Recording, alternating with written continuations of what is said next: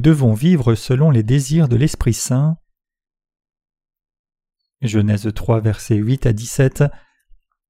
Alors ils entendirent la voix de l'Éternel Dieu qui parcourait le jardin vers le soir, et l'homme et sa femme se cachèrent loin de la face de l'Éternel Dieu au milieu des arbres du jardin. L'Éternel Dieu appela l'homme et lui dit Où es-tu? Il répondit J'ai entendu ta voix dans le jardin et j'ai eu peur parce que je suis nu et je me suis caché. L'Éternel Dieu dit Qui t'a appris que tu es nu? Est-ce que tu as mangé de l'arbre dont je t'avais défendu de manger? L'homme répondit La femme que tu as mise auprès de moi m'a donné de l'arbre et j'en ai mangé. Et l'Éternel Dieu dit à la femme Pourquoi as-tu fait cela? La femme répondit Le serpent m'a séduite et j'en ai mangé. L'Éternel Dieu dit au serpent Puisque tu as fait cela, tu seras maudit entre tout le bétail et tous les animaux des champs. Tu marcheras sur ton ventre et tu mangeras de la poussière tous les jours de ta vie. Je mettrai inimitié entre toi et la femme, entre ta postérité et sa postérité. Celle-ci t'écrasera la tête et tu lui écraseras le talon. Il dit à la femme J'augmenterai la souffrance de tes grossesses. Tu enfanteras avec douleur et tes désirs se porteront vers ton mari, mais il dominera sur toi. Il dit à l'homme Puisque tu as écouté la voix de ta femme et que tu as mangé de l'arbre au sujet duquel je t'avais donné cet ordre, tu n'en mangeras point. Le sol sera maudit à cause de toi. C'est à force de peine que tu en tireras la nourriture tous les jours de ta vie. Quand Dieu a créé l'homme, il n'a pas fait l'homme pour qu'il s'élève contre lui au début de la création. Dieu a créé un monde beau qui était en bon ordre. Cependant il y avait Satan qui se tenait contre Dieu. Ce Satan aussi n'était pas le diable dès le début, il était à l'origine un ange, mais parce qu'il a convoité le trône de Dieu et a défié son autorité, voulant être au-dessus de Dieu, il a été condamné et jeté sur terre.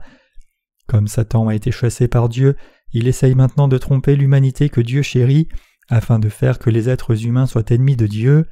Dieu donc réprimande le serpent, l'incarnation de Satan le maudissant.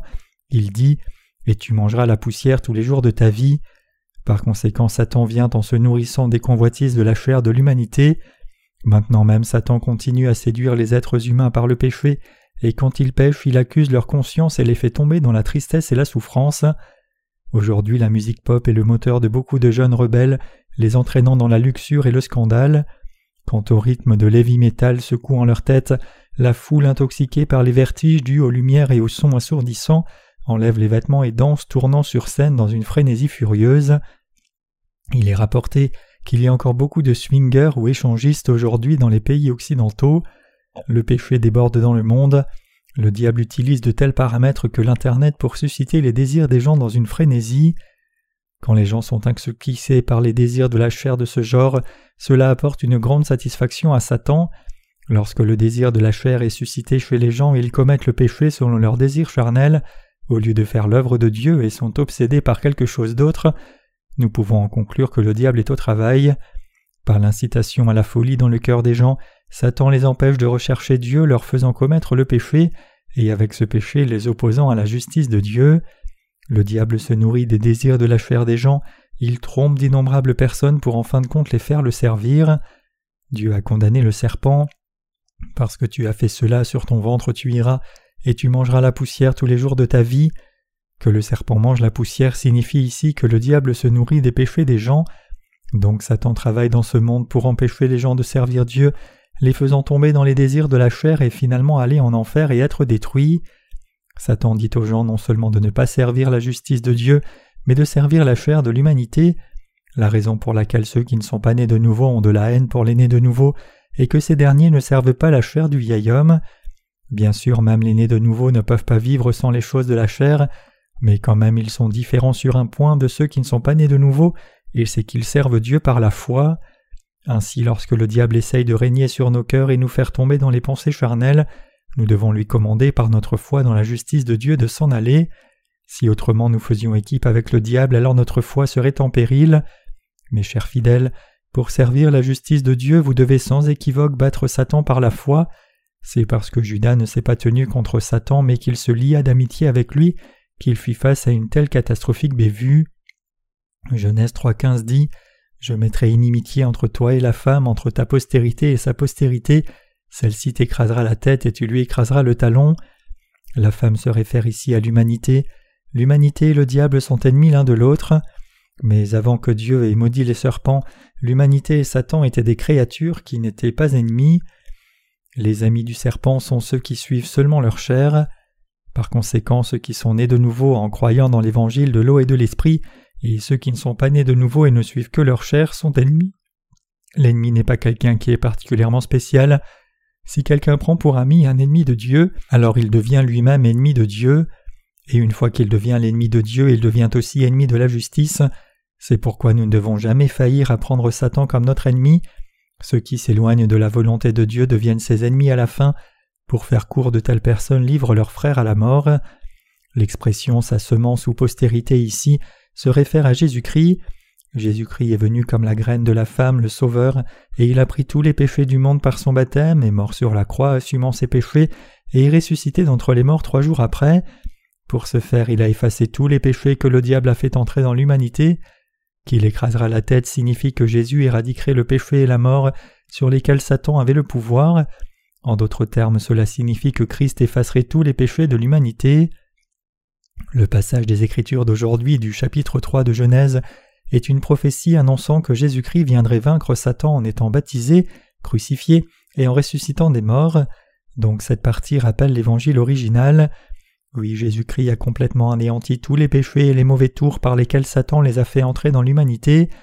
Jésus a été crucifié par le diable, cependant comme Jésus a été baptisé par Jean-Baptiste conformément à la volonté de Dieu le Père, et qu'il est mort et ressuscité, il a vaincu Satan. Dieu a dit à Satan Et tu mangeras la poussière tous les jours de ta vie. Ceux qui ne vivent que pour leur chair ne sont pas nés de nouveau. Même si quelqu'un établissait une église de Dieu, s'il sert Dieu avec sa propre chair, alors c'est un serviteur de Satan. De telles personnes amassent une fortune seulement pour construire de grandes églises, et elles prétendent servir les ministères évangéliques sans réellement investir dans l'Évangile. Ces personnes sont toutes des ennemis de Dieu, elles sont avares quand il s'agit de l'œuvre de Dieu, mais elles dépensent généreusement pour elles-mêmes. Pour être exact, ce sont des serviteurs de Satan se nourrissant des désirs de leur chair. Satan promotionne les pop stars comme produits commerciaux, de sorte qu'aujourd'hui les jeunes soient attirés par leur charme et leur mode. En particulier, en faisant que les jeunes adorent les pop stars aveuglément, Satan les fait s'éloigner de Dieu. Le diable fait que les cœurs des gens tombent dans ces convoitises de la chair. Lorsque nous voyons des choses, nous devons traiter avec elles par la foi, sachant que ce sont les ruses du diable. Les pop stars ne sont pas grand-chose d'autre qu'un régal pour les yeux. Récemment, une actrice en Corée a posé nue sur une photo sur le thème Comfort Woman, ces femmes qui étaient contraintes à l'esclavage sexuel par l'armée japonaise avant et pendant la Seconde Guerre mondiale, et elle a été condamnée pour des raisons éthiques et a été poursuivie par des groupes de victimes. Comme tout le monde, moi aussi j'aime bien regarder des photos de nus. Ces photos sont facilement disponibles partout, des panneaux d'affichage jusqu'à Internet, mais cela ne veut rien dire. Que certaines personnes se fassent de l'argent en prenant des photos de nus d'elles-mêmes n'est pas un gros problème, mais le vrai problème c'est que cette génération est attirée dans une direction qui les conduit seulement au désir de la chair. Nos besoins essentiels doivent être respectés et Dieu y pourvoit en temps voulu. Ainsi, plutôt que d'être esclaves du corps et des besoins matériels, tout ce que nous avons à faire est de renouveler nos cœurs et courir pour le Seigneur. Dieu va alors pourvoir à nos besoins physiques et satisfaire nos besoins spirituels aussi. Pour ceux qui suivent sa volonté, le Seigneur va apporter la prospérité à la fois du corps et de l'esprit. La chirurgie plastique est devenue à la mode à notre époque. Parmi ceux qui ont reçu la rémission du péché, y a-t-il quelqu'un qui a perdu son sens critique? Si les circonstances le permettent, pourrais-je changer mon visage aussi? Ce n'est pas parce que les circonstances ne nous le permettent pas que nous ne pouvons pas faire de chirurgie plastique, mais c'est parce que cela n'apporte aucun bénéfice que nous ne choisissons pas de le faire. Pour tous ces jeunes hommes dans le Seigneur, il ne faut pas se laisser berner par l'aspect extérieur de la femme, ce n'est rien de plus qu'un maquillage. En fonction des produits cosmétiques utilisés et comment ils sont mis sur la peau, différentes illusions d'optique sont créées. Si vous vous mariez avec quelqu'un juste par attirance physique, vous ne serez pas seulement déçu, mais vous allez mourir spirituellement aussi. L'homme juste ne mise pas sur l'apparence extérieure de la femme, mais sur la beauté qui émane de l'intérieur. C'est pourquoi la Bible dit Ne convoite pas dans ton cœur sa beauté et ne te laisse pas prendre à ses paupières. Proverbe 6, verset 25. Quand j'étais jeune, moi aussi, j'ai été berné par de telles illusions d'optique. Le but réel de la cosmétique est de protéger la peau contre les éléments, mais le temps passant, les femmes en sont venues à mettre du maquillage pour paraître sensuelles. L'apparence des femmes a considérablement changé aujourd'hui. Peut-être est-ce parce que je suis dans une petite ville, mais quand je vais dans une grande ville, chaque femme est si belle que je ne vois pratiquement personne de laid. C'est sans aucun doute une illusion d'optique. Les femmes dans les grandes villes ont toutes la même apparence et leurs coiffures et leurs vêtements ont tous le même look. Leurs visages sont blancs comme si elles les avaient elles-mêmes blanchis. Mais quand je regarde de plus près, elles ont toutes du maquillage. Les cosmétiques ont progressé à tel point que selon ce que les femmes mettent, elles ont un look complètement différent. Peut-être est-ce la raison pour laquelle les femmes investissent autant d'argent dans de telles choses. Je ne parle pas de ce qui est beau et de ce qui est laid ici. Mon opinion ici, c'est que les gens du monde ornent leur chair beaucoup trop. Ce monde investit beaucoup trop sur le façonnage du corps. Comparé à elles, nos sœurs ne mettent presque pas de maquillage. Moi aussi, je sais très bien que si je voulais me débarrasser de ma bedaine, tout ce que j'ai à faire est simplement un contrôle dans un hôpital pendant quelques jours. Avec la liposuction, je serai de nouveau mince en un rien de temps, mais il est dit que la liposuction ne garantit pas que quelqu'un ne regrossisse pas, et donc il faut surveiller son régime alimentaire. Aujourd'hui, je dois gérer ma taille de peur d'aller au-delà de la taille 38. Je vais essayer de faire attention avec mon alimentation pour rester en bonne santé et éviter l'obésité. Si je perds ma santé, il y aurait un impact négatif sur l'œuvre de Dieu. Dieu a dit Tu mangeras la poussière tous les jours de ta vie. Cela signifie que le diable se nourrit des désirs charnels des gens. Les démons incitent l'homme à pécher. Qu'arrive-t-il quand les gens commettent le péché? Ils finissent par quitter Dieu, défiant en fin de compte son autorité. Il est donc vrai que le diable se nourrit du péché. Cependant notre Seigneur a effacé tout le péché et la destruction que le diable a répandu en nous les humains, en venant sur cette terre, en prenant tous les péchés du monde par son baptême, les portant à la croix, étant crucifié et versant son sang, mourant sur la croix et ressuscitant des morts. Il y a encore beaucoup de gens qui, trompés par Satan, continuent uniquement à servir leur propre chair. De telles personnes se trouvent même parmi les nés de nouveau. Elles suivent le diable et ne le traitent pas comme leur ennemi. Nous devons vaincre avec audace la puissance des ténèbres. Même nos propres familles peuvent se transformer en ennemis. Quand le temps de la tribulation va venir, ces ennemis nous trahiront et participeront à notre exécution. C'est pourquoi nous ne devons plus jamais venir en aide à ceux que Dieu a déclarés comme ses ennemis. Nous devons clairement distinguer nos ennemis du peuple de Dieu. Dieu a augmenté grandement les souffrances de conception de la femme et lui a fait donner naissance dans la douleur.